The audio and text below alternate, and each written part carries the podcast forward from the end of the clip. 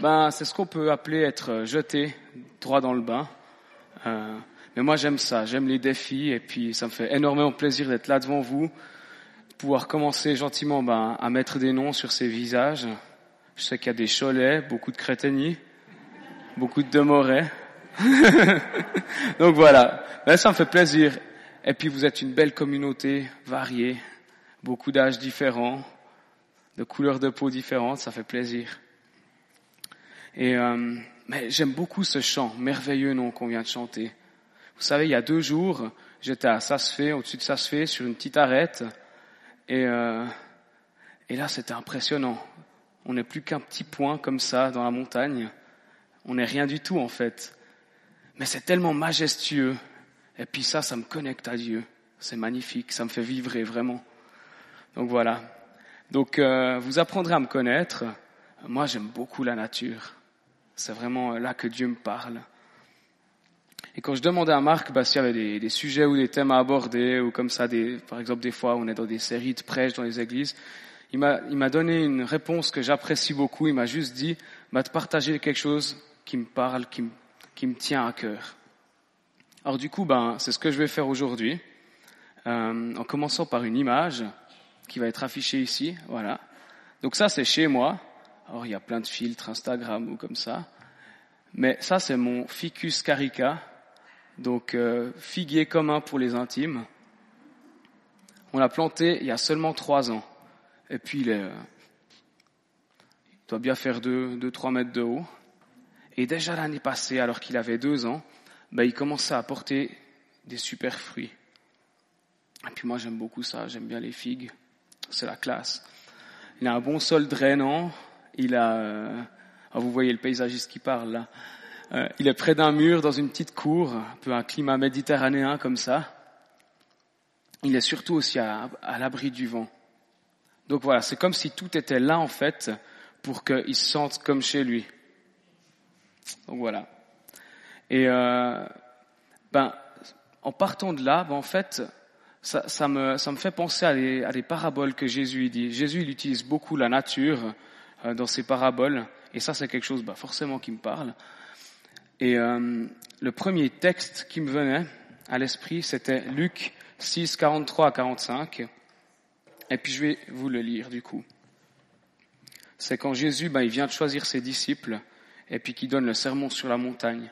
C'est là aussi bah, qui, qui dit les béatitudes. Et là, il leur dit, ce n'est pas un bon arbre qui porte du mauvais fruit, ni un mauvais arbre qui porte du bon fruit. Car chaque arbre se reconnaît à son fruit. On ne cueille pas de figues sur des épines, et l'on ne vendange pas des raisins sur des ronces. L'homme bon tire de bonnes choses du bon trésor de son cœur, et l'homme mauvais, le méchant, tire de mauvaises choses de son mauvais trésor. Car en fait, c'est de l'abondance du cœur que la bouche parle. Vous voyez, c'est incroyable ce passage, comme il commence par quelque chose qui est, qui est tellement concret comme un arbre et ses fruits, et puis il va droit au cœur, les trésors du cœur. Il n'y a pas grand-chose de plus profond et de plus fondamental que ça. Donc dans ce début de parabole, il dit deux choses très clairement. La première, bah, c'est que un bon arbre ne peut pas avoir de mauvais fruits, et vice versa. Donc là, il y a une double impossibilité. Et ça paraît tellement logique comme ça.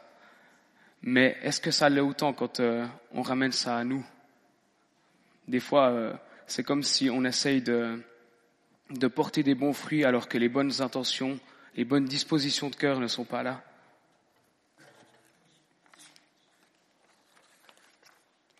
Et la deuxième chose qu'il dit, bah, c'est qu'un arbre donne toujours des fruits qui lui correspondent. Et ça aussi, c'est très logique. Un figuier donne des figues, une vigne donne du raisin, un pommier donne des pommes, et un arbre de bon, eh ben, il donne des fruits de bon. Et, euh, et c'est là qu'il y a la deuxième partie de la parabole qui arrive.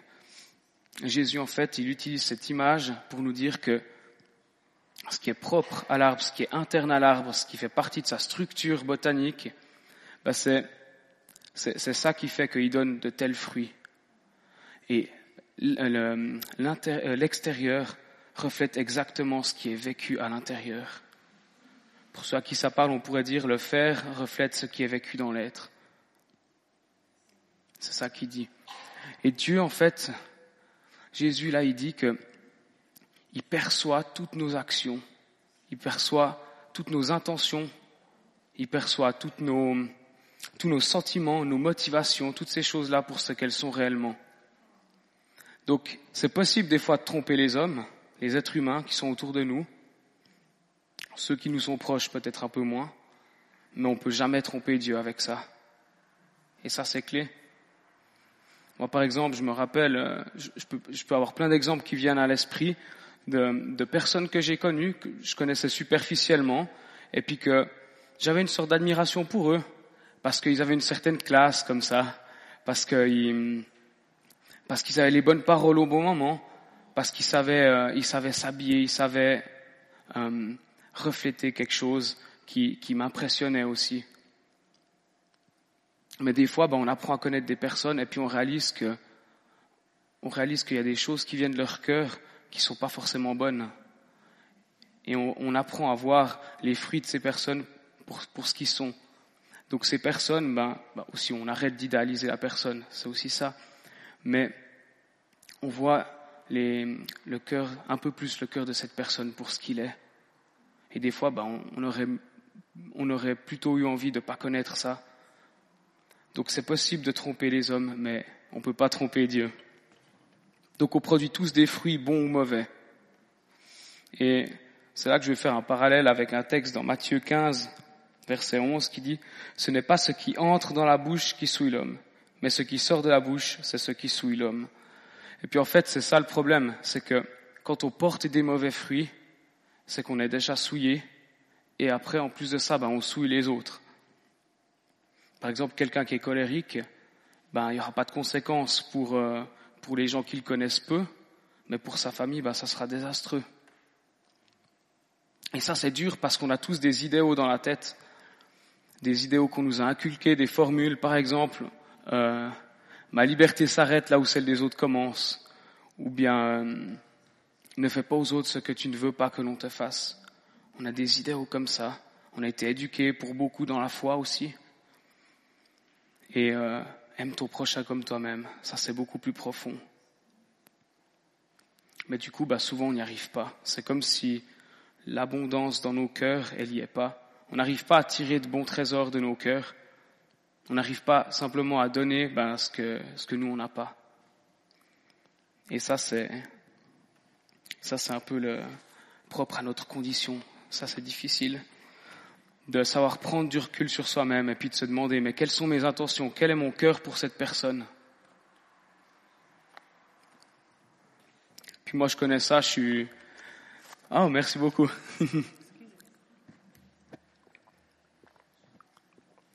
yes.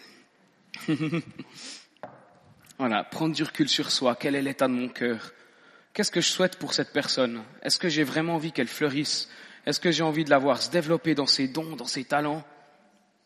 Quand je vois, par exemple, j'étais à l'école en Angleterre pour de la guitare, eh ben, euh, je voyais plein de guitaristes, mais on, les appelle des fois les shredders. Ils jouent très vite, ils jouent technique, ils ont du style. Et puis, euh, bah forcément, il y aura toujours quelqu'un de meilleur que soi-même.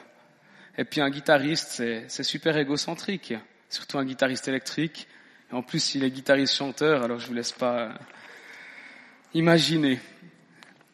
Mais quels étaient mes désirs pour, euh, pour ces personnes qui jouaient si bien, mieux que moi? Ben ouais, des fois, ben, des fois mon ego en prenait un coup. Des fois, l'abondance des bonnes choses dans le cœur n'y est pas. Et du coup, c'est là qu'on doit prendre du recul sur soi-même. Et c'est pas du nombrilisme, parce que en tant que disciple de Christ, eh ben, on a le Saint-Esprit est là en nous. On a cette abondance de bonnes choses. Il génère sans arrêt, continuellement des bonnes choses dans nos cœurs. Et ça, c'est l'espoir que nous, on a. Et ça, c'est magnifique. Parce que c'est pas juste une guérison, mais c'est une, abondance de bonnes choses, une abondance de bons fruits qui va être créé après. En tant que disciple, nous pouvons être en communion directe avec le Père, le Fils et le Saint-Esprit. Et c'est dans cette plénitude relationnelle avec Dieu que nous nous enracinons, parce que c'est Jésus qui nous donne accès au Père. Et ça, c'est un encouragement magnifique. C'est là que la transformation peut prendre place. Et du coup, bah, pour appuyer ça, bah, je, vais, je vais vous lire un verset dans Jean 15, 5 à 6. Et ça, c'est juste avant, bah, c'est pendant la Pâque, c'est juste avant que Jésus, bah, il se fasse livrer par ses, euh, par euh, Judas. Et là, il leur dit, je suis le cep, vous êtes les sarments. Celui qui demeure en moi et en qui je demeure porte beaucoup de fruits. Car sans moi, vous ne pouvez rien faire. Si quelqu'un ne demeure pas en moi, il est jeté dehors comme le sarment, et il sèche. Puis on ramasse les sarments, et puis après, ben, on les jette au feu. Donc vous voyez, c'est sévère pour ceux qui, qui décident, qui ne veulent pas demeurer en lui, qui décident de s'abstraire, de ne pas être dans sa présence. Mais pour nous, c'est un espoir qui est magnifique, parce qu'on a cette vie en abondance qui est en nous. Donc voilà, c'est un peu, euh, c'est court, mais c'est ce que je voulais vous apporter aujourd'hui. C'est ma pensée du jour pour vous, et c'est vraiment un encouragement c'est que tout bon fruit trouve son origine dans la plénitude relationnelle avec notre Dieu. Et, euh, et c'est là qu'on peut en tirer des grands trésors. Sa présence crée l'abondance, la vraie, celle qui est une bénédiction pour tout notre entourage. Il nous apporte la, la relation, il nous apporte la paix, il nous apporte la joie. Et comme ça, ben, nous, on est équipés pour, à notre tour, apporter la joie et la paix autour de nous. Et, euh, ben voilà, c'est avec ça que je voulais vous laisser aujourd'hui, comme des arbres qui portent des bons fruits. Et euh, je vais simplement prier pour euh, clôturer ce moment. Père, je te remercie bah, parce que cet endroit, il est plein de vie. Merci pour ces paroles qu'on vient de chanter. Et merci pour ta promesse magnifique, qu'une transformation de l'intérieur vers l'extérieur. Merci Seigneur, bah, parce que tu nous équipes pour porter des fruits qui sont magnifiques, pour être une réelle bénédiction pour notre entourage. Merci parce qu'avec toi, c'est pas du, du toc qu'on essaye de plaquer or. Merci Seigneur parce qu'avec toi, c'est de l'authenticité, des fruits qui sont bons, qui sont sucrés, qui apportent des, des éléments magnifiques dans nos corps. Et Seigneur, ben, viens nous bénir pour euh, ce reste de journée, que ces paroles puissent s'enraciner en nous. Amen.